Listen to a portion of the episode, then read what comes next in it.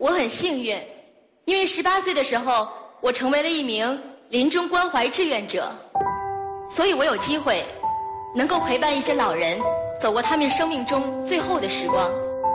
不到三年的时间，虽然不长，但是它却让我知道，时间对于我们来说是多么的重要。在日本，有一位年轻的临终关怀医生，他叫做大金秀一。他亲眼看到、亲耳听到了一千多个患者的临终遗憾之后，他总结了人们在临终之前会后悔的二十五件事。在这二十五个事儿中，排在第一位的是很多人来不及去做自己想做的事儿。排在最后一位的让我印象深刻。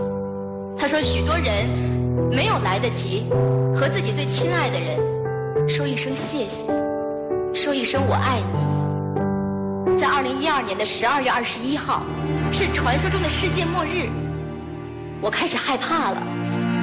如果明天真的是世界末日怎么办？我还有那么多事儿没做，我还有那么多想说的话没说，我才想到，我十九年来这么努力，但我从来没有和爸爸妈妈认真的说过一句“我爱你”。我赶紧拿起手机给他们发短信，条短信还没发完的时候，我爸爸先给我发了一条短信，他说：“乖女儿，明天是传说中的世界末日了。”不管是不是，你该吃吃，该喝喝。爸爸妈妈爱你，你永远是我们的骄傲。那一天之后，我恍然大悟，原来在我的生活中，我总是一直说不出口的那份爱，我可能永远都没有机会说，可能会成为我这辈子的遗憾。